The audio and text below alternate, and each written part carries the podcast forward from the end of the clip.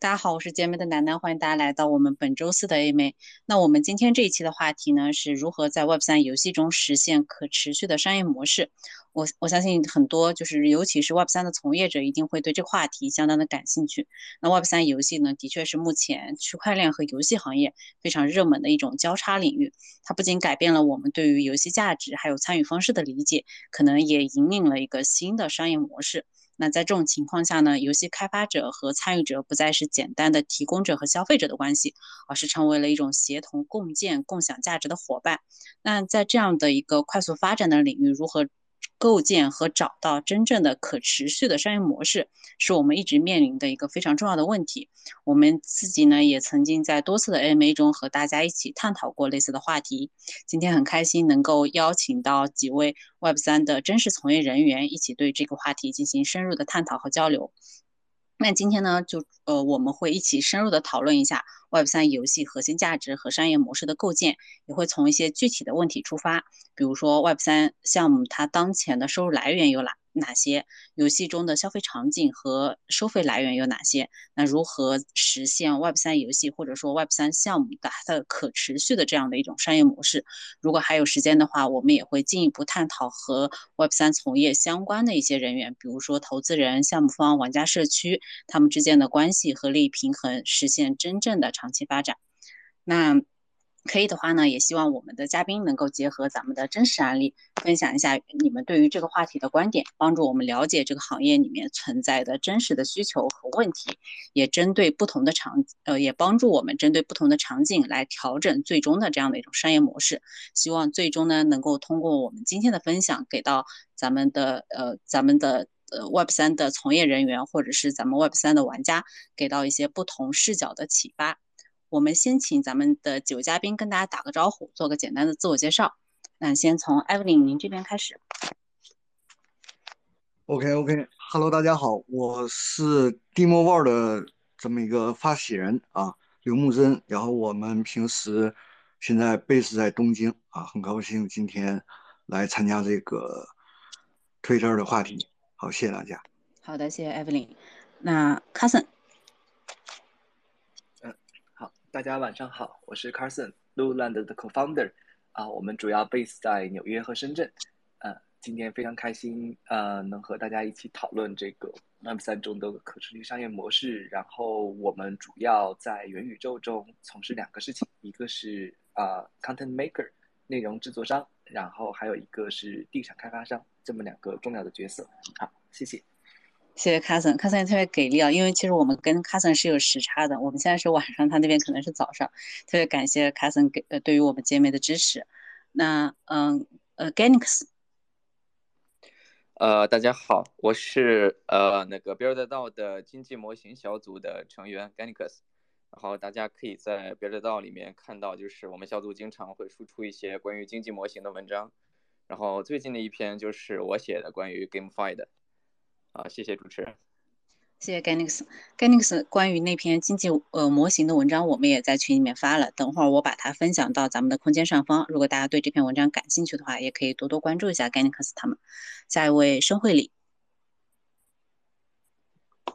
呃，大家晚上好，我申慧礼，现在在 Apollo 负责生态这块。然后 Apollo 的话就是呃提供元宇宙基建的一个呃机构，就我们提供了就是分布式的呃算力。然后给到比如说像渲染啊、AI 计算这样的一些需求方去使用，然后呃过程中也接触到了大量的一些游戏的项目，就是一些呃比如说一些呃游戏他们需要用到云渲染的，那我们这边会有呃算力来给他们提供。然后同时我们也在像呃其他的元宇宙的方向，包括像 AI、AR，呃还有就是像 3D 打印这些有一些布局。我们最近也推了一些偏应用侧的产品，包括像 Apollo AI 这样的一些一些产品，能够给到呃相关自己去训练一些 AI 模型。对，然后呃，其实之前也有研，就跟其他的那个 space 里面讨论过，说 AI 和 Web 三游戏的一些结合的点。对，反正游戏肯定是 Web 三接下来一个非常重要的一个趋势，以及能够带来大量的圈外用户嘛。然后今天也非常感谢 GM 的邀请，能够跟大家做一些交流，谢谢。好的，谢谢申慧礼，也再次感谢我们所有嘉宾的介绍。那大家通过前面的简单简单介绍呢，就应该能够感受得到，我们今天几位嘉宾真的是这个行业非常真实也深入的这种从业者。所以，如果咱们台下的呃听众朋友们对于咱们台上嘉宾比较感兴趣的话，可以先关注一下咱们台上嘉宾的推特账号，锁定他们更多精彩的内容和观点。那这里呢，我简单的跟大家讲一下我们整个今天晚上的活动流程。就开场结束以后呢，我们就会正式进入到这种分享环节。分享环节会分为主题分享和自由讨论两个部分。等到自由讨论的部分呢，如果大家有什么问题，都可以申请发言，咱们一起交流。也请台下听众朋友不要心急啊，我们大概半个小时之后呢，就会进入到自由讨论的环节。所以还是提醒一下咱们台下的听众，前半个小时可以听一下咱们嘉宾的分享。那大概半个小时之后呢，就可以加入到我们的讨论之中了。同时，也还是要声明一下，我们今天分享的所有的信息和内容均不构成对任何人的投资意见。加密市场是一个波动非常大的市场，所以还是要提醒一下大家，投资有风险，请大家谨慎对待。那下面呢，我们就正式进入到咱们的分享环节了。前面嘉宾几位嘉宾在自我介绍的过程中呢，其实都已经简单提过自己的项目。那能不能够就请咱们的嘉宾再呃结合一下咱们自己的项目，分享一下？就是关于这个话题，如何在 Web 三中实现可持续的商业模式，先由嘉宾们来分享，然后一会儿我针对嘉宾们的嘉宾们的发言再逐个提问。那我们还是从艾 v 尼您这边开始，可以吗？好，好，好，可以，可以。那跟大家简单分享一下，我们现在主打的一个 Web three game 呢，叫做 Demo War 啊，中文名叫做神魔战争。那它呢是一款。综合性的 MOBA 游戏啊，是以 MOBA 为基础，然后我们加入了一些 RPG 或者卡牌的一些玩法在里边啊，以及我们会从这个游戏开始用它的一些 IP 呢，也是可以放到一些我们其他的产品里边啊，这么一个规划。目前呢，也是从去年十月九号可以开始打金啊，一直到今天一直在这个完善这个打金模型啊，然后目前的。持币地址大概有呃超过四万个地址啊，其实跟传统游戏比还是非常少。然后 NFT 呢，大概是呃目前是出掉了一万一万多张吧，一万多张 NFT 的这么一个数据，然后还是一个呃发展和完善的这么一个阶段啊。然后呢，我们觉得这个可持续模式呢，也是我们。一直进入到 Web3 game 这个赛道，我们一直在考虑的啊，因为我们一直之前是做传统游戏的，然后我们一直认为这个可玩性啊是这个整个的 Web3 game 的一个要发展突破的点啊，因为这里边我我们从业多年以来呢，发现有一个矛盾，这个矛盾点呢，就是之前的传统游戏呢，它是可以。啊，这个这个允许失败的啊，就比如说我这个产品实在是不行了啊，这个游戏公司会放弃这个产品啊。如果你在这个大公司你工作过，比如说腾讯、网易，你会发现它有很多款产品或者游戏，它可能可能投入几千万，它可能会放弃。但是在 Web Three 这里边呢，它由于这个游戏的这个起步基因等等，它是这个有着众多的，不管是道组织啊，还是投资者呀，还是这个 NFT 持有者，他是很难这个，就是直接像传统游戏一样，就说，哎，这个这个产品我们就不做了啊。所以说，大家就可能会更注重金融属性或者是经济模型这一块，会起到至少让大家从 token 上或者从 NFT 上至少能赚到钱。所以从精力分配上呢。这个游戏性虽然我们参加过很多的讨论或者活动，你会发现，这个游戏性大家还主要是停留在这种嘴上的重视啊，真正落实到产品上，其实对于我们整个 Web3 的这这个这个 game 的项目上，压力其实是非常大的，因为更多的这个 NFT 的持有者，包括 Token 的持有者以及各个利益相关方，都会逼着你去把更大的精力放在市场端。放在这个这个营销端啊，放在这个市值上，放在啊等等，但是这个其实是也是 Web Three game 发展的一个瓶颈，因为我们会发现链游这个概念呢，是二零一七年从以太猫开始就有这么一个起色，从阿谢上呢第一次的最大规模的破圈，但是我们会发现游戏性这一块到今年为止，从以太从以太猫的这个二零一七年到今年已经六年时间了。啊，还没有真正的突破。我们去对比当年手游和网页游戏的这个发展这个路线来看，这个 Web3 Game 的这个可玩性上，这个这一块的进度是非常缓慢的啊。这个网页游戏是二零零六年左右啊，有有有雏形，然后在二零零九年就有一些网页游戏的可玩性，三年时间左右啊，就有一些可玩性已经非常好玩了。那手游就更快了。手游我们指的是这种啊，算算算是比较差不多的游戏，也是在这个呃二零一零年开始开始算是这个起步啊，但是在二零也是三年左右，大家就可以发现这个手游的产品已经非常这个吸金了啊，非常赚钱了，甚至有大量的用户啊。但是从 Web3 Game 我们也发现有六年时间的发展了，但是依然可玩性上还是停留在这个。就是博彩游戏更多啊，也是根据我们我我们刚才分析到的一个金融属性决定的啊。大家对于可玩性的投入其实是远远不够的啊，所以说用了超过网页游戏和手游的一倍的时间，依然还没有解决这个问题。但是我相信呢，最终 Web3 Game 的一个可持续发展呢，依然是啊有一款产品或者是两三款产品能够真正的啊从玩家的充值上。啊，就是说白了，就是我们不管提任何的经济模型，是任何什么销毁啊，各种这种 DeFi 的玩法，还是其他的一些啊，跟 Token 上的结合啊，只要是没有带有这种游戏性的真正的突破，我相信这个还是 Web3 发展的一个就是可持续发展的一个瓶颈啊，始终要有这种就是真实玩家的充值，甚至就是这种收入啊，然后可以去。作为一个真正的可分配的时候，我觉得这个可持续的这种商业模型才正真正成立，而不是说，哎，我们这个市值做到多少币价拉了一百倍、一千倍，投资人赚到钱了，我们就说它可持续发展啊。我个人一直是觉得这个都是，都可能是项目方赚钱了，早期投资人赚钱了，早期用户赚钱了，但我依然认为这个不是一个可持续的，而是还是要像。呃，这个端游、手游、页游一样啊，我们真正是产品，有真正的用户，真正的充值啊，我相信这个才是可持续发展的一个一个基石吧。啊，那我就先分享到这儿，谢谢大家。好的，谢谢艾维尼。艾维尼他作为一个老游戏人啊，结合了自己实际多年的这种从业经验，然后从传统游戏到 Web 三游戏，也跟我们分享了一下当前很多 Web 三游戏呃面临的实际的困境，尤其是讲到可游戏的可玩性和金融属性，它往往是在实际操作中存在矛盾这样的一个真实的问题啊。那我们先先让艾维尼的分享到这里。呃，暂停一下，然后我们听一听其他的观点，其他嘉宾的观点，然后我们再一起进入自由交流。呃，下一位欢迎申慧礼。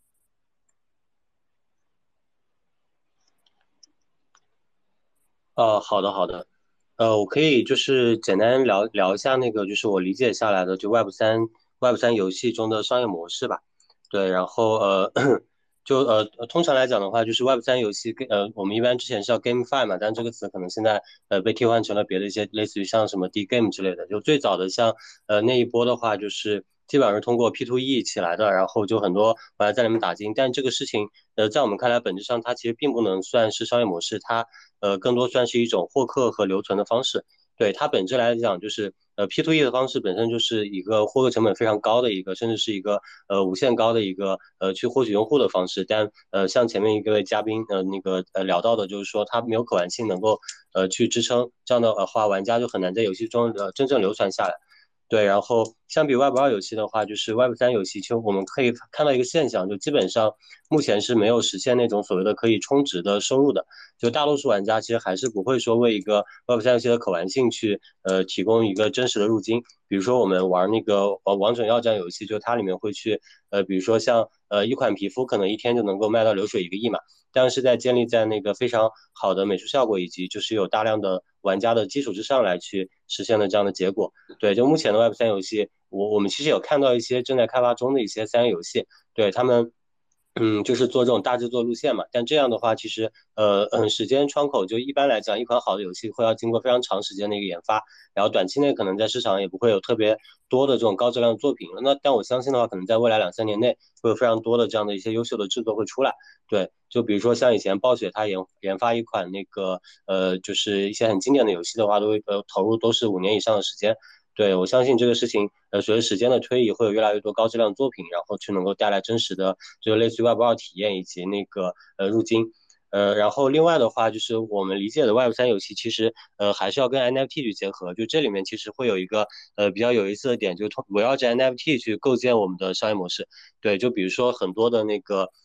就是游戏的那个呃内置的营收，呃，它可能一方面是靠卖 NFT 资产，另一方面就是去呃通过比如说围绕着 NFT 资产做一些呃就是比如说像我们之前玩 Stepen 嘛，就类似于那种呃维修啊，然后升级啊这样的一些一些点，然后去呃创建就是这样的营收，然后包括我们看就是 NFT 和游戏本身，它其实也有一个呃就是所谓的这样的呃互补的关系，比如说像无聊猿，它本身是一个 NFT，但是它也会去发行这样的游戏。对，就从 NFT 走到游戏，它 NFT 本身是有那个呃一些 IP 价值的，然后 JIP 的话，其实在呃其他的方向也可以去做一些变现。那其实游戏也可以顺着这个思路去反过来去往 IP 的方向去走，就游戏呃火了，有有比较好玩，然后里面有一些比较比较好的 IP，然后它本身作为一个 NFT 也是有一些其他的就是在游戏之外的一些商业价值的，这个也是我们能看到的一个一个相对比较呃就是可行的一个变现的方向吧。然后除此之外的话，其实我们看到说，像那个呃，就是传统游戏里面，包括尤其一些休闲小游戏，他们可能会有一些类似于广告这样的收入。那这个也是建立在嗯流量的基础之上。那 Web 三游戏的话，其实本身我们看到有一些休闲游戏，理论上来讲也是可以有这样的变现空间的。因为 Web 三流量本身相比 Web 二流量会更贵一些，因为本身他们玩家的 UP 值会更高嘛。对，所以的话就是我觉得这个方向其实是可以呃可以就是我们能够看到之后会有一些游戏呃用这样的方式来变现。然后这个当然也跟游戏类型有关嘛，比如说像有一些呃博弈类的游戏，就那种呃博彩啊，或者以以那个博彩为为呃就是为为底层，然后在在外面是一些呃加上了游戏的外壳这样的一些游戏的话，他们也是有一些呃就是手续费的一些收入，就是玩家之间的一些博弈，然后去呃平台去抽取这样的佣金，然后这样的游戏相对来讲就是生命周期会长一些，因为本质上来讲它满足的也是一种呃一种刚需嘛，对，然后另外的话就是。呃，还有一些别的别的变现方式，就是呃，就我我我们其实也比较看好，就是所谓的权力游戏的概念，就是呃，它其实就是所谓的呃，就是把游戏除了，因为之前的很多游戏只是把 NFT 游戏资产给上链，但权力游戏的话会把你的游戏所有的逻辑，然后所有的那个呃，就交互行为，就呃，包括就是一些呃其他的一些资产全都上链，那这样的。好处就是说，整个游戏就变成了一个呃，就是就是一个大型的智能合约。那这个游戏它其实可以会，嗯，就是去，比如说我们我们其他游戏开发可以去基于这样的游戏基础之上，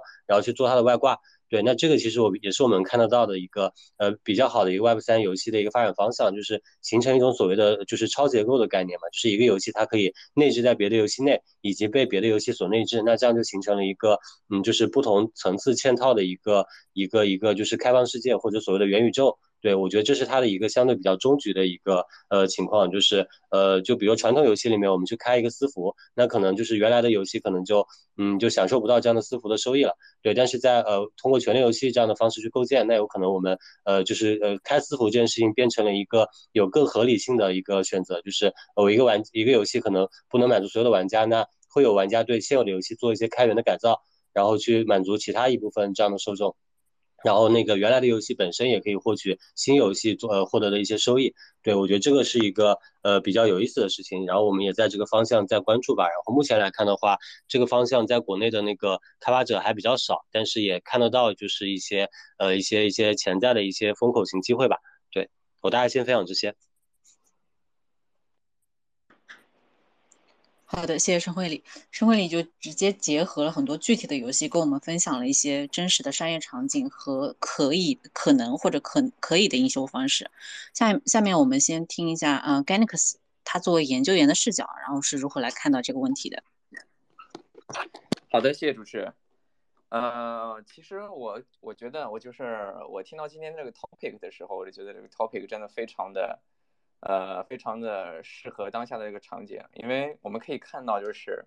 现在大家都在讨论在 Web3 游戏中怎么实现可持续的商业模式，但是没有人讨论，呃，Web3 游戏怎么做起来，怎么从零到一，一到一百，因为 Web3 本身它最大的特点就是它能非常轻松的，呃，从零到一和一到一百，但是它很难守住这个城。前两位嘉宾的话，呃，实际上也也也也也阐述了这个现象。然后，因为这就是 Web3 它的经济模型本身内在的一个特点。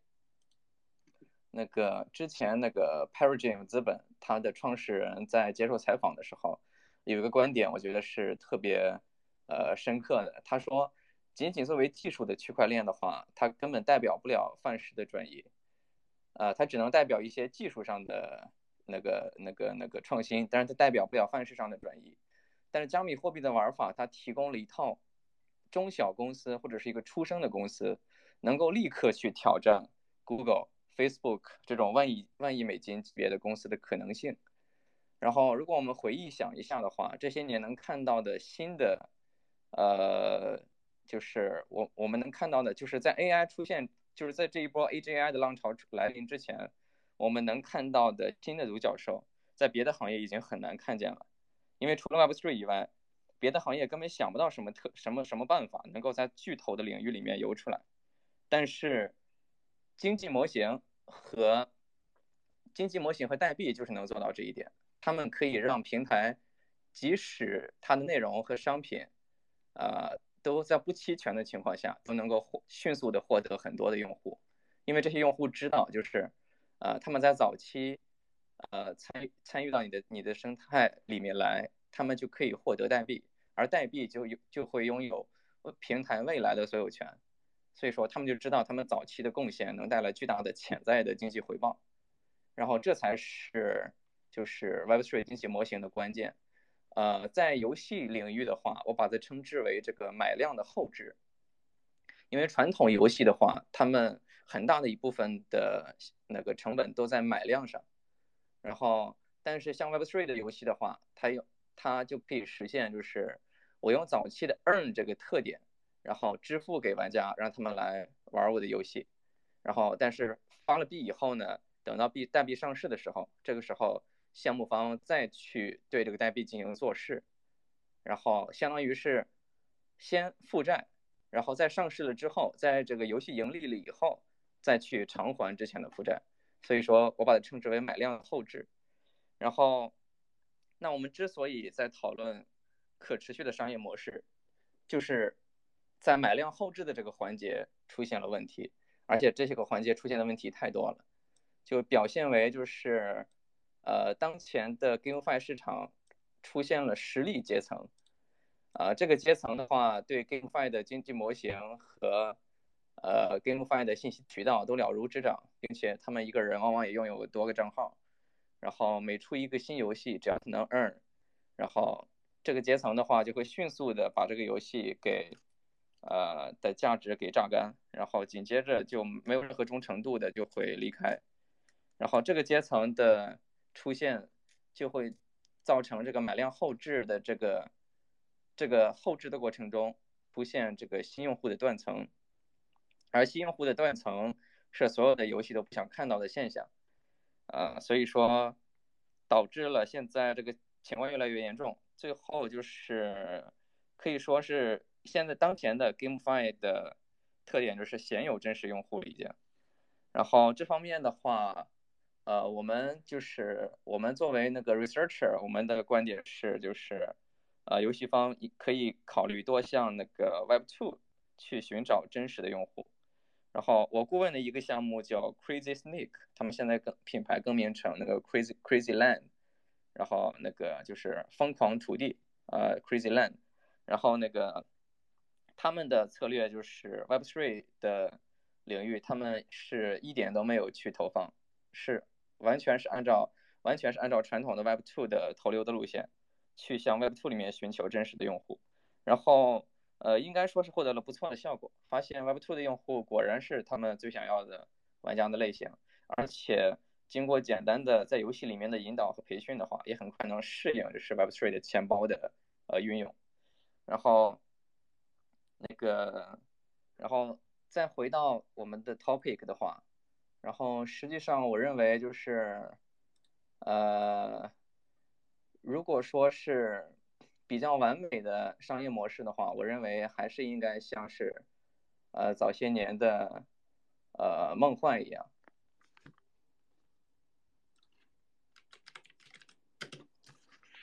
然后，《梦幻西游》的它的三分之一的收入来源在于点卡，然后三分之一的收入来源在内购，然后另外三分之一的收入是在道具交易。然后，它的它的模型就是就是算是互相有支撑吧。然后，呃，现在的市场的话，呃，经济模型大部分都停留在第一步，就是呃进行这个卖币或者卖 NFT，然后。呃，让玩家之间那个做道具的交易，啊，但是由于这个，由于这个之前一些经济模型的成功，就是 play to earn 方向的经济模型的成功，导致很多项目方形成了一种路径依赖，然后呃，就会导致就是他们没有深刻的计算，然后到底呃什么样的交易频率能够让他们呃就是。呃，不持续就就是在不内购的基础上，然后让玩家通过道具的交易，然后他们在中间抽成，然后去获得长期的利润来源，都没有经过这样的计算，然后都是简单的套用了一些经济模型，然后所以说这就是比较危险的。然后那个，然后我对 GameFi 的分类的话，我把它分成了非常简单的两个方向，呃，一个方向就是呃以。以之前市场上火热的几个项目为代表的方向，就是呃，gamification finance，就是游戏化的金融。你可以看到这些 GameFi 它们的特点是，它们本身的可玩性比较低，然后主要呃用户玩它主要是玩它的经济模型，呃，也就是说主要是玩它的 finance 的部分。然后这种经济模型的话，它的特点就是可以套皮，然后。比如说出现了一个 Stephen 以后，然后马上市场上出现了几百个相似的应用。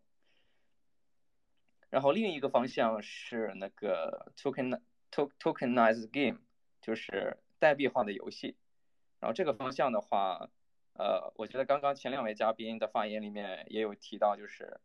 呃这个方向在下一个周期里面将会是呃非常将将会是即将爆发的一个方向。我们将会看到很多优秀的。呃，游戏作品出来，好，主持人。好的，谢谢 Ganix。我想确认一下，Ganix，你可以现在听到我的声音吗？因为我刚刚好像网络有点问题。可以的，可以的，可以的是吧？好的，好的，谢谢 Ganix。嗯，其实 Ganix 前面分享了一个现象，就是说 Web 三游戏就有很多项目，就包括我们自己啊，从二一年到二三年接触到的很多项目方。就他们其实是有非常多的融资融资途径，或者是就是收入方式的。这也是跟提到的一个现象，就是说很多 Web 三游戏它从零到一，或者说甚至说从一到一百这样的一个过程是非常容易起来的。但是可持续这一点，的确是当前很多 Web 三游戏面临的一个问题。因为包括我们自己也遇到过一些项目，就觉得前期不管它的发展都还不错，但是。呃，渐渐渐就凉掉了，所以 Web 三游戏里面有一句话就是“玩新不玩旧”嘛，就就这个现象，我觉得是非常明显的一个现象。那嗯，最后也想听一下 Cousin，因为 Cousin 你们也是作为真实的这种项目方的代表嘛，所以也想听一下你们对于如何在 Web 三游戏中实现可持续的这种商业模式，对于这个观点的分享。好的，谢谢楠楠啊，谢谢。啊，然后今天我想讲的话，其实，呃，我觉得有两个主题嘛，一个就是说，嗯，未来的娱乐行业，可以说大部分的行业和或者是未来的一切的服务和我们的消费场景和我们的生活场景都会以游戏的方式而存在，啊，这个事情其实，呃，大家看着是比较遥远，但是其实离我们已经非常的近了，因为随着技术和科技的发展，当我们看到。二一零零年，我们的世界会是什么样子的时候？那么可能会有两个巨大的产业，一个就是娱乐产业，啊，还有一个就是我们正常的生活和消费，啊。那么第二个事情，我今天觉得应该讲的就是，呃，区块链的很多的企业，或者是说区块链的道组织也好，还有项目方也好，其实大部分是不产生现金流的，或者是说，就算是在二一二零二一年的时候，大部分的区块链企业是不产生任何现金流的。那么我们从这两个角度来看的话，啊，真真正正 Web 三中的稀缺资源，啊，我们坚定的认为会是品牌，这种品牌呢，会是很多 Web 二的品牌和 Web 三里面的品牌。啊因为很多 Web 二的品牌，它本身就有大量的现金流，大量的现金流的话，他们进入到 Web 三，其实更多的是实现商业模式和盈利模式的创新。那么这种新的商业模式和盈利模式的创新呢，关键点在于两方的沟通。那么其实现在可以看到，呃，大部分分三种嘛，一种就是在 Web 三中，哎，做的很牛逼，很不错的；第二种呢，就是在 Web 二中做的你很牛逼，很不错的，然后进入。到 Web 三啊，像以 Clone X、还有阿迪达斯、还有 Flow 上，呃 NBA Top Shot 等等这些为主，做一个沟通的桥梁啊，这种就是从 Web 二过去的。然后第三种呢，其实就是以 Sandbox 和 Decentraland 这种为代表，他们和传统的很多品牌给他们提供了一个虚拟场景，然后让用户来到虚拟场景中进行交流、沟通以及消费啊，那么他们。第三种就主要做这种沟通的桥梁。那么，其实我们在思考这个问题的时候，我们主要的有两个核心，一个是文化核心。文化核心在于未来的游戏行业，他们会面临一个非常重要的一个问题，就是你们怎么样能够产生新的角色、新的价值观和新的故事？那么这三个这这三个要素是对于游戏非常重要的要素。那么不满足这三个要素的话，其实游戏的生命力 （lifespan） 其实是非常受影响的。那么我们。至于解决这个问题的话，啊，采取了一个方式，就是来抓 Web 三中的稀缺资源。那么，其实 Web 三中的稀缺资源，我们可以看到技术层面和基础设施层面，其实是技术员已经竞争的红海了。那么，经历过2020到2021年啊，接着还有这个2021到2023年这段时间发展，其实游戏行业也已经是一个红海了。呃，大量从 Web 二做游戏的，以及和游戏相关的，包括业余爱好者。都已经以投资的方式进入到这个 Web 三，那么在这种背景下，我们认为真真正正的稀缺资源在于这个和 Web 二行业的可沟通渠道啊，包括我们和这个香港的 HKT、CXL、CSL，还有这个呃这个香港的 ICMP，他们其实都是传统的这个媒传统的这个。呃，有的是媒体商，有的是呃电竞商啊，包括香港的爱乐团，香港爱乐团，因为现爱乐团这个团体它是全世界都有嘛，有香港爱乐，有纽约爱乐，费城爱乐，呃，芝加哥爱乐，还有这个 L A 爱乐，他们其实是一个非常稀缺的资源。那么我们主要抓的就是这些稀缺资源嘛，包括呃泰国的 Metaria，他们 Metaria 在东南亚的这个动画。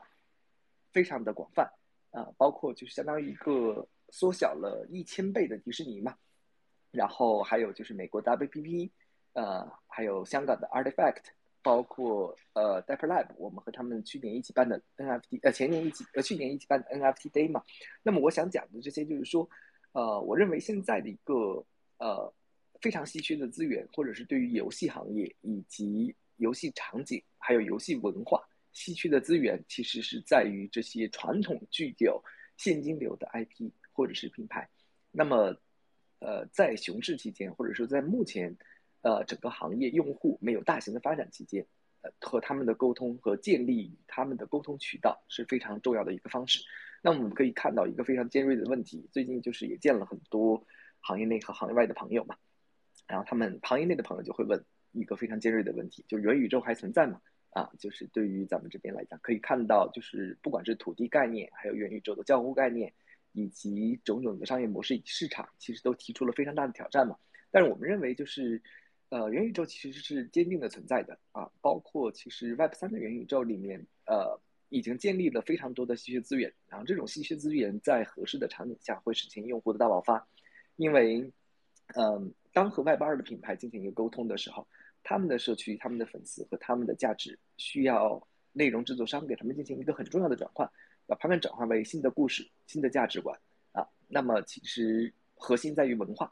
文化会是未来游戏的第一驱动力啊。然后呃，第二个事情就是呃，现在讲完这个稀缺资源嘛，第二个事情其实我们觉得，呃，在这个可持续发展的商业模式有一个非常重要的元素，这个元素其实是在于你覆盖的广度。这个广度其实也是以文化为核心的。那么这个文化为核心的话，你可以，呃，这个文化主要是位于粘性以及消费者。那么粘性和消费者来讲的话，之前叫的消费者，其实现在更多的呃可以叫做，嗯，很难叫这个名字，或者叫组织的成员嘛。那么在这个我们可以看到很多的道组织也好，他们呃。像我们发 PIP 或者发资产，其实另一个层面来讲是属于一个招聘层面啊。当你发了一万个 PIP 或者是呃十万个土地的资产那么这个层面来讲，就很多持有者会自然的成为你的呃成员。那么成为成员这个角色了之后，你就会达到一个非常高的企业规模。那么这个企业规模在传统的 Web 二领域是很难达到的，因为可以看到。呃，在传统的领域，你要做到一个一万人的公司，其实是一个巨难、非常非常难的事情。除了大的巨头，但是在 Web 三里面，你可以很容易的达成这个事情，并且如果你能够有非常好的 incentive mechanism 啊，这个激励机制，这个我雪球是可以一直滚下去的啊。嗯，这个呃，基本上呃，先讲这些嘛。然后我们其实主要觉得最核心的地点在于沟通，沟通渠道。沟通渠道这个方式去会决定你的项目在未来有多少的生命力，以及会有多少的受众用户。那么表面上看，可能和这些外边的品牌，你现在建立一个沟通渠道，并没有很多的方式。像我们其实，呃，可以看到很多的同仁以及同行在过去的两年中消失的非常厉害，尤其是内容制作层面的朋友们，消失的非常的多。但是呢，呃，如果能够抓住这个稀缺资源，那么。呃，我们认为就可持续商业模式会随着这种呃变化而变化，而且我们我们和这些企业合作的时候，我们并不希望每一个合作 OK 几十万美元或者是呃上百万美元的大制作，呃，我们也都不希望这样，我们更期待的和更希望的是每个合作都是哎三四万美元、七八万美元，哎这种几万美元、几万美元的合作，那么这种几万几万美元的合作会更多的达成一些沟通渠道，然后呢，到未来的话。大家会共同的积累，然后呢，积累的不仅仅是 Web 三的共识，还能积累到 Web 二的共识。那么这种随着这种共识的积累的话，其实到后面会产生一个非常重要的呃马太效应或者蝴蝶效应。然后最后想说的就是说，我们做游戏这个事情，其实和奶嘴理论是非常正确的，这种呃和奶嘴理论是相匹配的。那么奶嘴理论的代表其实就是传统 Web 二的这些品牌嘛，呃，所以从大的方向来讲，呃，这个方向也是没有错的。好的，谢谢主持人，谢谢大家。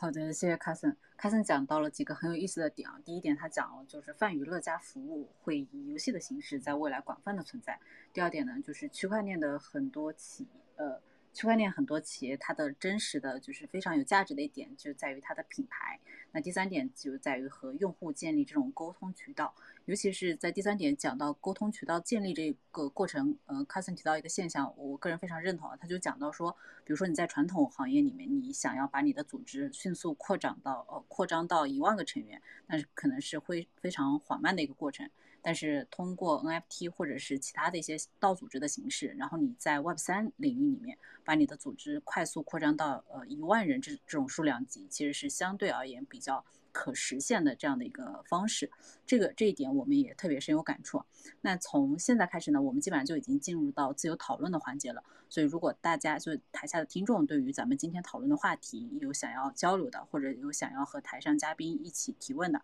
那就可以申请开麦，我给大家呃申请开麦，我给大家发言。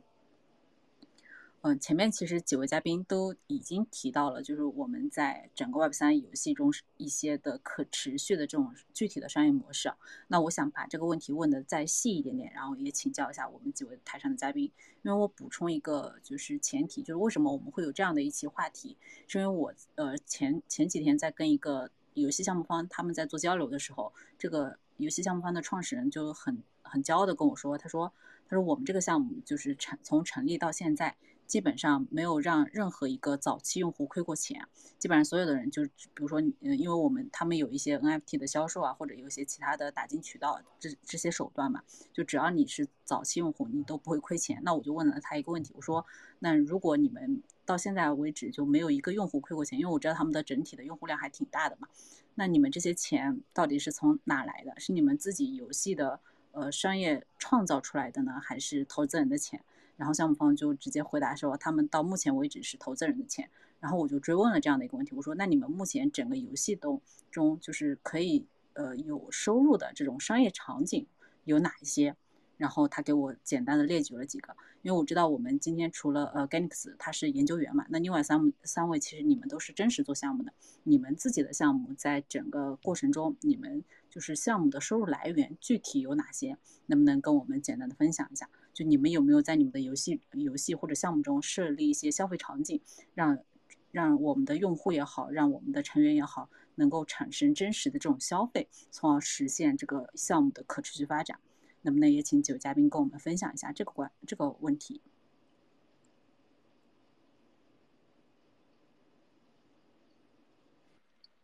呃，那我先来吧，楠楠。好的，谢谢卡森。哎，好的，谢谢主持人。呃，其实我们的收入来源主要分为两部分啊，呃，第一部分是来自于 Web 二的传统的品牌，呃，还有就是 Web 三中合作的品牌，包括呃 m e t a r i a HKT、呃 CSL，还有这个 WPP，还有就是像 Web 三里面的 Sandbox，还有 Dapper Lab，还有就是呃这呃这些为主嘛。然后我们其实。也想分享利润给我们的，因为我们现在其实只有五十四个 Genesis Genesis 这么一个去中心化资产，包括还有就是在 Sandbox 中发的各种各样的提速的去中心化资产。那么其实我们对待这两个资产有两个态度，第一个态度就是说 Genesis 会参与到我们和 Web 二品牌中获得的这些盈利。然后呢，第二部分呢，我们其实会就是 Sandbox 里面发的资产，我会跟着 Sandbox 节奏走嘛。就是说，你 Sandbox 怎么对待这些资产，我们会，呃，目前的态度就是怎么样，就会对怎么样对待我们自己的这些资产嘛，呃，但是后面我们肯定会对于这些资产进行一个转化，因为其实 Sandbox 中很多的 Avatar 也好，还有它的体图创作也好，更多的是一种消费和艺术品嘛，啊，消费产品，消费类的，啊，它并不带有任何的金融属性，或者它带有的金融属性更多的是它的品牌属性和它的商誉属性，呃，那么其实我们对于这个态度，我们也想，呃。分享我们的收益给予到我们的 Genesis Holder，但是我们认为这个应该会是一个非常健康的状态。像我们现在，呃，和 Web 二品牌进行的合作，能完成两个事情：一个是维持我们企业的，呃，维持我们这个项目的基本运营；然后另一个就是说，我们可以去开发自己的工具和开发自己属于自己的这种，呃，艺术创作。那么在这种情况下，我们相信良性的循环最终会形成的，因为随着整个行业的发展，随着更多的品牌会进入，我们获得的这个收益和要做的事情可能会越来越多，然后建立的沟通渠道也会越来越多。那么在一定的情况下，当我们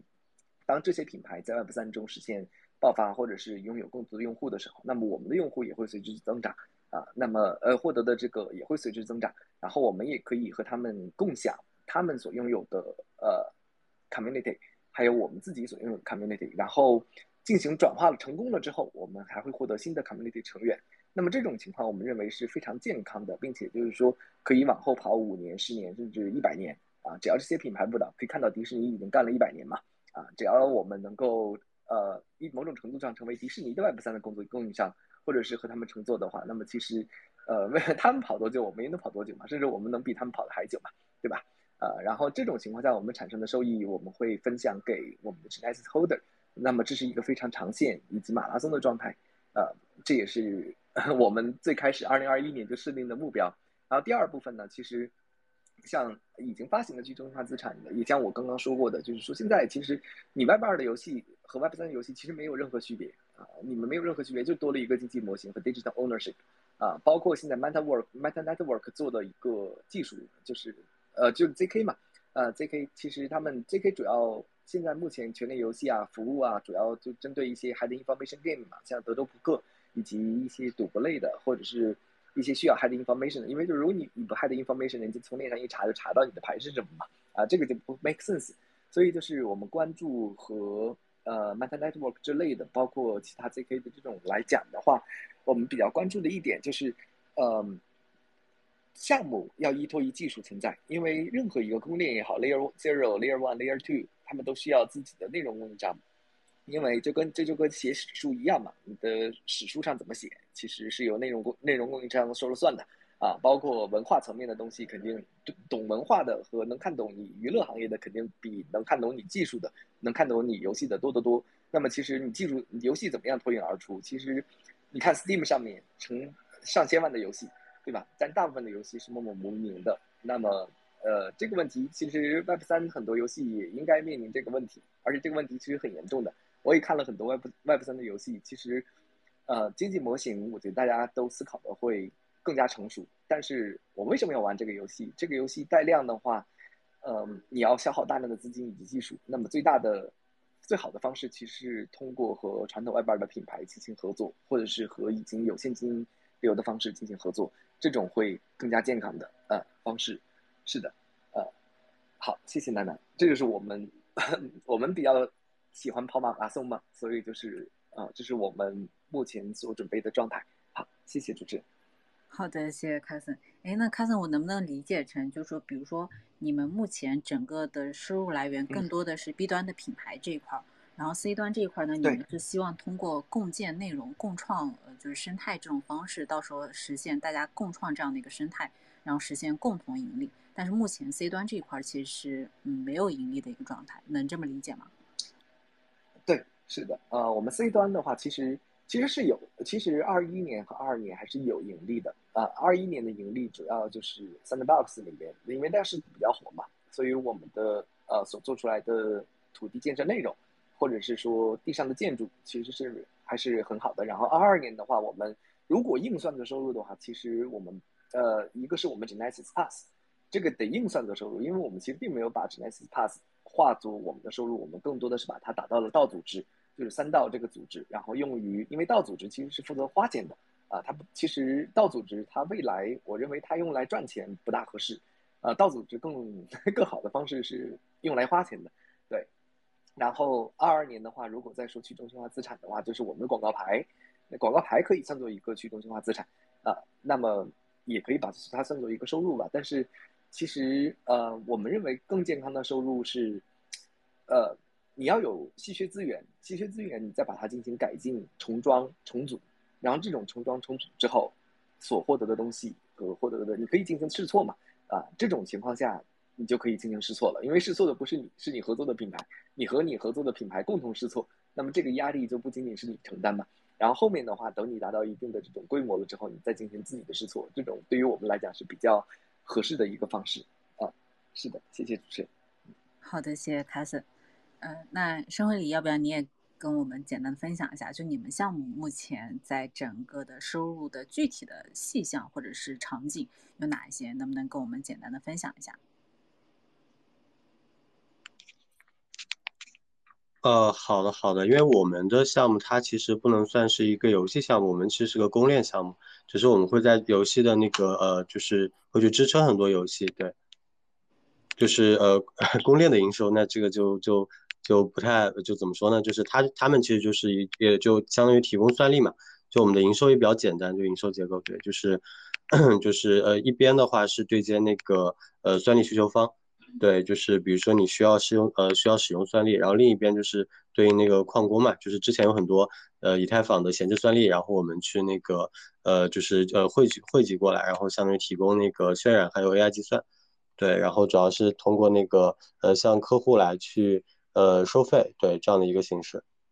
对，因为我们本身它不是游戏项目嘛，然后呃然后我觉得可以分享一下，就从作为一个那个游戏玩家角度啊，毕竟也从小就玩游戏嘛，就我们相当于是。呃，我们其实怎么说呢？就是呃，九零后大部分我觉得都算是那种叫做呃，也不能说 Web 三 native 吧，算是 Web 至少是互联网原生的，就从小会接触到那个呃网游，就从呃就一直就是看着网游的那个发展怎么样去呃就是过来的嘛，对。然后早早期的就早期年代的话，游戏呃它很就大多数可能是一些单机游戏，那个时候的话，呃他们可能就是去通过这种卖所谓的使用权，来或者说就是卖光盘嘛。就可能大家都会有一些印象，就是早早年的一些什么单机，什么《魔兽争霸》《星际争霸》这游戏都是靠卖光盘的。就呃对应到今天的话，就是可能像 Web 三一些游戏，它其实某种上也是会有这样的门槛，就是你需要先买一个 NFT 才能玩。对，那也是一种所谓的使用权的一个购买。然后之后的话，就是根据呃不同的游戏类型，那收入会有呃呃非常多的就是多元化的方式。然后比如说像那个 RPG 类的话，就是呃也是呃早期的话跟现在也会有一些不一样。早期的 RPG 类游戏，它其实就是一种。呃，根据时间来去收费，相当于也是呃卖的是一种类似于会员的形式。对，比如说传奇九九年进中国的时候，九九年在开始开始做的时候，当时就是说你需要充值才能玩。呃，对对，然后呃，然后后来的话才。呃，就就史玉柱进场之后嘛，就改成了像那个呃，就是可以免费玩，但是通过那个呃，就是游戏内的一些方式去支付。就是他当时其实是改变了整个网游的呃盈利模式嘛，我觉得它是一个转折点。就是呃，之前的话可能都是要收费嘛，都是后来就变成免费玩，然后在游戏里面去制造一些呃冲突，然后产生一些这种所谓的高额刺激，让大家去产生这种相互攀比的心理。就从炫耀的角度，然后去形成了就是。呃，这种所谓的呃皮肤啊、道具啊、卷轴啊、点卡这样的呃付费模式，这种模式其实一直延续到今天啊，就是包括今天那些呃所谓的 MOBA 类游戏，它其实大大量还是这样的一个呃方式，就是就你免费可能能体验到一些那个呃就是呃轻度的体验，但你想要更好的体验就得氪金，对，然后。包括像像我有款游戏也是玩了很多年，就像那个叫冒险岛嘛，就是也是一款在外包时代，我相信很多人也玩过，就是玩了，呃，就是那个呃，到今天今天的话，就是你如果不去氪金的话，你在里面的游戏体验其实会非常的差，对。然后其实，在 Web 三里面感觉也挺像的，就是你需要就是说获得更好的体验，相当于就是为了更高的收益，你就需要去有更多的投资，然后以及对这个游戏的那个呃原理去做更多的一些深入的研究。对我，我这个其实呃，就差不多是从游戏玩家的角度去呃分享一下，就是一些就是游戏的一些经验，而是然后那个呃，也可以听一下其他嘉宾的一些分享。对，谢谢主持人。好的，谢谢陈慧理。那最后这个问题回到了 Evelyn 这边，因为 Evelyn 你们是专门来做游戏项目这样的嘛？然后其其实前面我们也提到过，就是说呃，比如说现在的 Web 三游戏，它大概的收入来源有像投资人给到的一些呃，就是投资资金。然后有呃售卖 NFT 这些，那能不能也请您跟我们分享一下，就你们的这个项目目前它的主要的收入来源具体有哪些？然后游戏里面的消费场景有哪些？能不能跟我们分享一下？OK OK，好的，楠楠，这个其实这个行业很有意思啊。刚才这个嘉宾分享的也也让我们都很有启发。刚才也说到了一个。刚才有个嘉宾说的非常好，叫做有一个投放叫做投放后置。其实 GameFi 包括这个 Web3，它有两个问题，一个也是刚才那个嘉宾提到的，一个是撸毛的问题啊。撸毛的问题就是现在就有一群人专门针对这个啊这个 Web3 的 Game 啊进来撸啊，撸完了他也是没有任何忠诚度，直接就撤了啊。这个这个也很正常，因为这个。因为撸 撸毛这个东西，它它没有什么风险啊，然后包括在 GameFi 里边搬砖，所以我们开始去规避这个问题，就是我们就没没有这种这个这种免费的这种进场方式，所以我们一开始就是 IFT 至少是是应该是我们大概的进场成本大概是三百油啊，这么一个情况，就就就没有人到我们这儿撸毛啊，就我们这儿 用户就是就相对比较重度。然后开始的时候，我们 NFT 还是用这个 U 来去这个作为一个交互。后边呢，也是由于给用户要有福利，或者是让经济模型更好的跑，我们就是用打出来的 token 来进行这个 NFT 的再次的这个购入啊。他就有些人，他就会打出来之后，他也不会卖，他就会再去再去引导这再去持有更多的，就是把资资产做多嘛。我们也去引导大家，这个 NFT 就是矿机。啊，也事实也是如此，所以说这个其实这个第一个问题就是说怎么应对撸毛问题。我们当时用的一个方法就是降门槛儿啊，我们宁可就是开始用户量不要做那么大啊。然后第二个问题是，就其实是 GameFi 很多都是把它当做一个道具，其实很多这个同行主要也是靠这个收来的资金啊，然后画一个过山车就结束了。但是我们作为一个呃投入比较大的这么一个项目，我们不可能做这个事情啊，就是说，我们不可能说这个用户进来的资金我们就洗一波就再见了。这个因为我们研发的成本也比较高啊，再加上我们本身就是要做长期的这么一个生意的，所以我们其实啊现在的就是就是简单来讲，我们开始的收入还是通过 NFT。然后中期的收入其实是靠市值啊，相信这个也是正常的项目，你稳定下来，大家都会用的一个手段。包括刚才这个这个嘉宾说到，呃，它的供链项目，你难免也会有这个市值的收入，但是正常也大家不会讲出来。然后这是一块，后边呢，其实就是也是刚才一个嘉宾分享到了啊，就是我们的这个品牌啊，其实在 Web Three 里边也。也是有一个机会，就是让我们更多的把人数突然做大，但是别人凭什么跟你玩呢？其实这个就是你要提供的这个利益链要更大啊。所以说呢，我们当时开发游戏花那么多资金投入，就是为了啊让让大家跟我们去这种合作，这种合作大家都都是无风险的，类似于传统游戏的这种分成模式啊，就是。你你单独开一个版本，你是你是那个韩国区的也好，你还是北美区的也好，你开一个版本，那等于是你的 NFT 这个价格你自己可以去定，你的 token 的价格你自己去定啊，等于重新发 token，重新发 NFT，然后我们来跟你分成。那这样的话，这个其实大家的这个等于是固定成本都就是我们等于之前投入完了啊，你的固定成本呢开始也没投，但是这个等同于是这种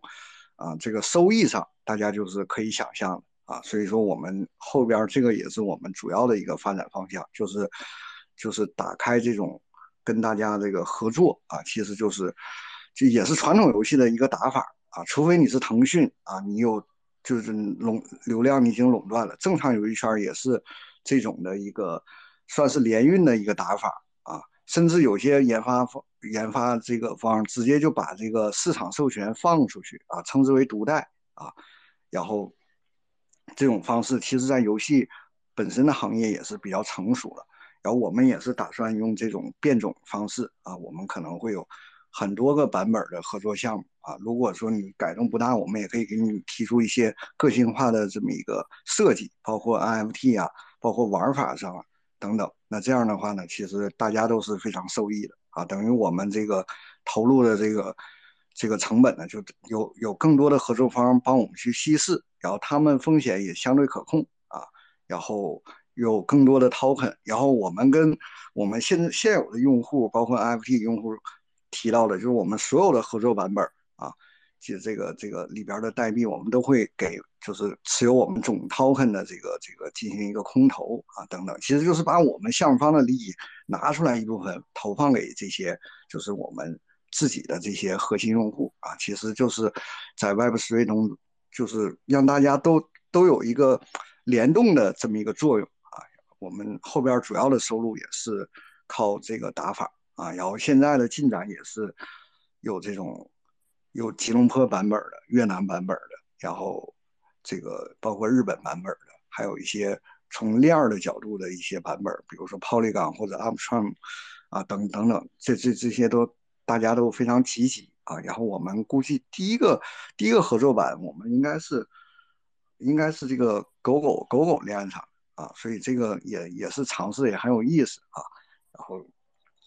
这么这么一个情况，我相信这个打法可能是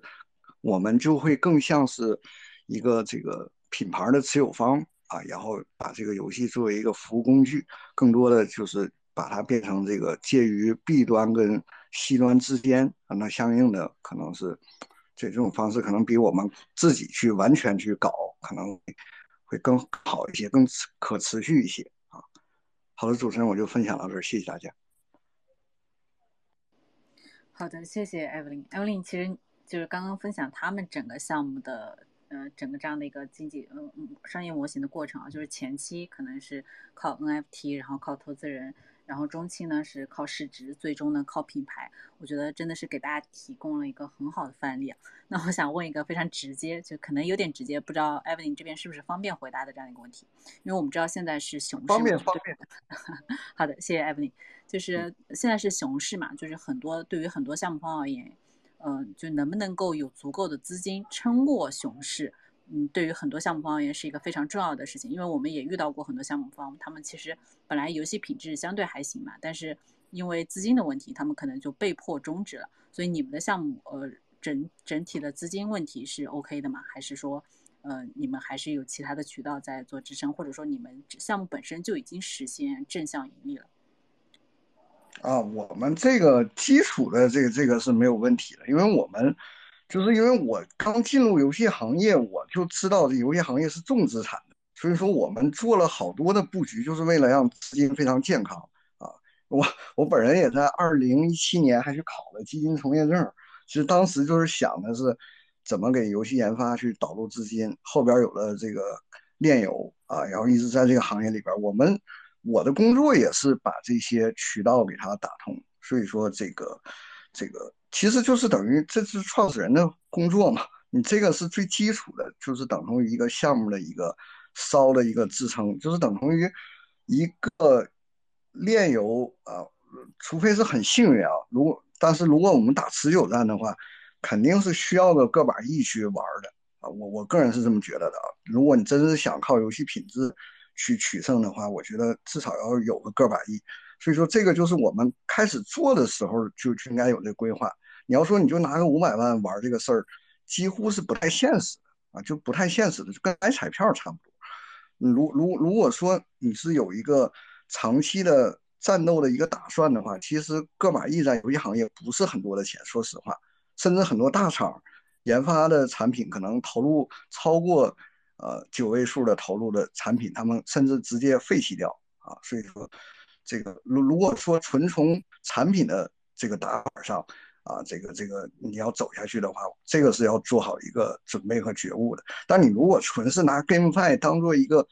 这个这个敛财的工具的话，那可能就万八油启动，对吧？那这这不是我们要做的事情啊。所所以说，你如果是真这是就分为你是拿这个。事情你是当事业去干，还是拿它当一个招牌去去去骗钱？这是两个逻辑嘛？所以说是这么一个打法吧？嗯。好的，谢谢艾薇。那因为时间的关系啊，其实我们准备了很多问题，但可能因为时间的关系，我们就不再追问了。然后看一下台下的听众有没有想要申请开麦跟咱们台上嘉宾一起交流的。呃，如果没有的话，我想再补充追问一下咱们台上嘉宾一个问题，就是，呃，你们日呃，就是因为你们很多，你们其实基本上都已经是 Web 三的从业人员了嘛，但是你们在自己的业余时间，你们会玩 Web 三游戏吗？就是这个问题，我想呃先问一下呃，嗯 g a n i x 就作为咱们今天的小结问题，就是等于也是你们是呃。是不是会玩？也就是看一看你们对于整个当前 Web 三游戏的这样的一个态度。呃，我们平时会玩的，然后那个跟前几个嘉宾一样，我们也是，呃，我也是那个那个一直以来的那个游戏玩家，然后也能深刻的感受到，就是，呃，就是作为这些真正喜欢游戏的人吧，我们是想看到。更有可玩性的 GameFi 出现，而不是就是纯粹为了打金。然后，呃呃，因为我们其实相信，就是呃，如果一一个游戏足够好玩的话，其实只需要很简单的经济模型就可以让它变得非常的有吸引人。也就是说，可玩性比它本身的金融属性更重要一点。嗯呃，然后呃。我刚才想想想到了一个点，但是又想不起来了。然后那个，呃，我我觉得，我觉得那我想追问 Ganix 一个问题，问一下别的嘉宾的那个看法。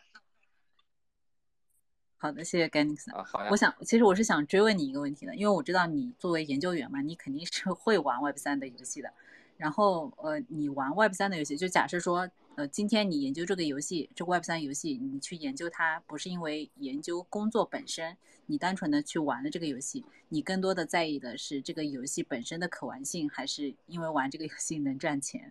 我想请请教一下 g a n i x 呃，一定是因为可玩性，因为呃，像是呃，我觉得我觉得这个问题比较的那个。呃，比较容易就是有那种幸存者偏差，就是不同的人群对这个问题的回答可能特别不相同。呃，对于就是呃，比如说对于这个打金者，或者是说呃，在这个行业的一些呃，我刚才提到的实力阶层，啊，对于这样对于对于这些人用户来说的话，他们其实根本不 care 它的可玩性。然后，但是对于像是我和几位嘉宾的话，我觉得我们的答案可能都是我们更希望看到，呃，可玩性高的游戏出现。好的，谢谢 g a n n i x 看看其他几位嘉宾对于咱们最后这一个问题有没有想要补充的？我我来我来说吧，这个问题我整天要面对一下。这个其实是这样的，现在炼油这这这个，如果是为了打金。不是人玩的，都会找代打啊。这个你要是熟悉程序的，会自己搞脚本；不熟悉程序的，会请代打，给他这个一个基础的工资。然后，如果我们作为一个真正的游戏玩家，我们是说实话，我除非是做商业调查，或者说是本身工作的需要，不然的话，我们，刚才其实那个嘉宾挺不好意思，他做调研，他必须要去看一看。其实我们不能用玩儿，我们只能说去看一看，进去。这但但是说实话，我们，嗯，是是这个很难玩进去，因为现在 Web 十位游戏真的是不是给人玩的，这是给给机器玩的，这是这么一个非常尴尬的阶阶段啊。这个这个这个就是属于你我们不能用玩这个词，只能说是为了工作，我们进去看一看，对吧？但是说实话，这个。这个因为游戏它是一个有艺术属性的东西，它是不是我们拿公式就一定能够做好的？不然也不会有说投入那么多资金的游戏，它要它要折掉，就跟拍电影一样，我们花十亿也好，花五亿也好，你拍出的电影你不好看就是不好看啊！这个它它它不是以这种工业化为就可以批量生产的，所以说你你这个电影它投入再多，你不爱看还是不爱看。你给他打零分还是打零分？那游戏也是同理。我们如果从玩家角度，哪怕是我们自己的项目，我们不想玩还是不想玩。这个就是，你除非是工作，我们进去找 bug 啊。但是，当然，如果说是 Web 十位的发展，我们相信会有一些让我们真正发自内心去玩的。也不是说，呃，像我们作为从业者，我们也不可能说去去到 别的链游里去撸羊毛，这也不是我们就是该干的事情。啊，所以说这个整个的整个的一个一个打法，现在还是大家还是以这个机器玩的居多啊。这个这个本人去玩，仅仅是工作需要啊，或者是看一下这么一个情况。谢艾弗林的分享，艾弗林真的是一个非常真诚的分享者。啊，申慧里，我看你开麦了。对，就是 honestly 来讲，其实现在去玩这个呃 Web 三游戏，更多还是从呃实验或者研究角度去看嘛。因为呃，就如果是 for fun 的角度的话，就是因为 Web 二的游戏给我们带来的阈值太高了，就是 你因为你已经体验过非常呃就是呃高水平的那种那种游戏，呃当年的什么魔兽世界啊，什么呃什么塞尔达，包括现在的原神。对，他已经把你的阈值拉到一个非常高的高度，你很难在 Web 三里面获得这样 for fun 的体验。然后，如果从呃获得激励的角度来看，其实有很多其他更多的一些呃更确定性呃的一些机会，像我们一级投资啊之类的。对，所以可能呃目前来看，可能还是呃以实验为主吧。对，但我呃就毕竟行业早期嘛，还是期待这个行业有更好的一些发展啊。谢谢主持人。谢谢申慧林，就像申慧林讲的，就是真的这个行业可能太早期了，我们也期待后面有真正的就是能够单纯从游戏品质本身就能吸引到大量游戏玩家的这样的一个项目出来。好呀，那今天的时间其实就差不多了，我们呃如果看一下台下听众如果没有想要提问的话，我们差不多就到这里结束了。这里呢，再简单就呃节目的最后呢，我简单的跟大家介绍一下我们 GMA。GMA 游戏联盟呢是一个定位在 GameFi 领域的道组织，目标是打造一个由社区驱动的玩转共同体。主要的参与对象呢就是对游戏赛道感兴趣、有投资实力、投研能力且愿意分享的机构和个人。我们也会不定期的在社群分享有参考价值的游戏领域的生态报告、投研报告、游戏测评等，每天也会在社群更新游戏重要事项的相关资讯和内容。基本上没有什么特殊情况的话，每周我们都会做一期跟游戏相关主题的 AMA 分享。那围绕整个游戏领域，包括它的生态发展、具体项目等一系列的问题，我们会在每一期的话题中逐一跟大家进行交流。如果是首次听我们 AMA 的朋友呢，大家可以点击关注一下我们 AMA 的头像，关注一下我们的推特账号。我们所有的信息都会通过这个账号进行分享，也可以通过账号里的 Nick Tree 进入我们的 DC 群。那欢迎大家进加入我们，我们一起交流。因为前面 Carson 经常会提到道组织嘛，就我们 AMA 就是一个定位在游戏领域的道组织。那之后呢，就是也会把我们关于整个游戏领域的生态的看法呀，或者是我们呃自己的积分体系啊，在道里面跟大家公布。所以如果大家对这一块也感兴趣的话，欢迎大家加入。那最后呢，就请咱们台下的听众朋友在呃给咱们台上的几位嘉宾点一个关注，关注一下咱们台上嘉宾的推特账号，锁定他们更多精彩的内容和观点。那我们今天的内容就到这里结束了，再一次感谢几位嘉宾的精彩分享。好的，谢谢。好，那我们今天就结束了，谢谢大家，祝大家晚安、早安，好，拜拜。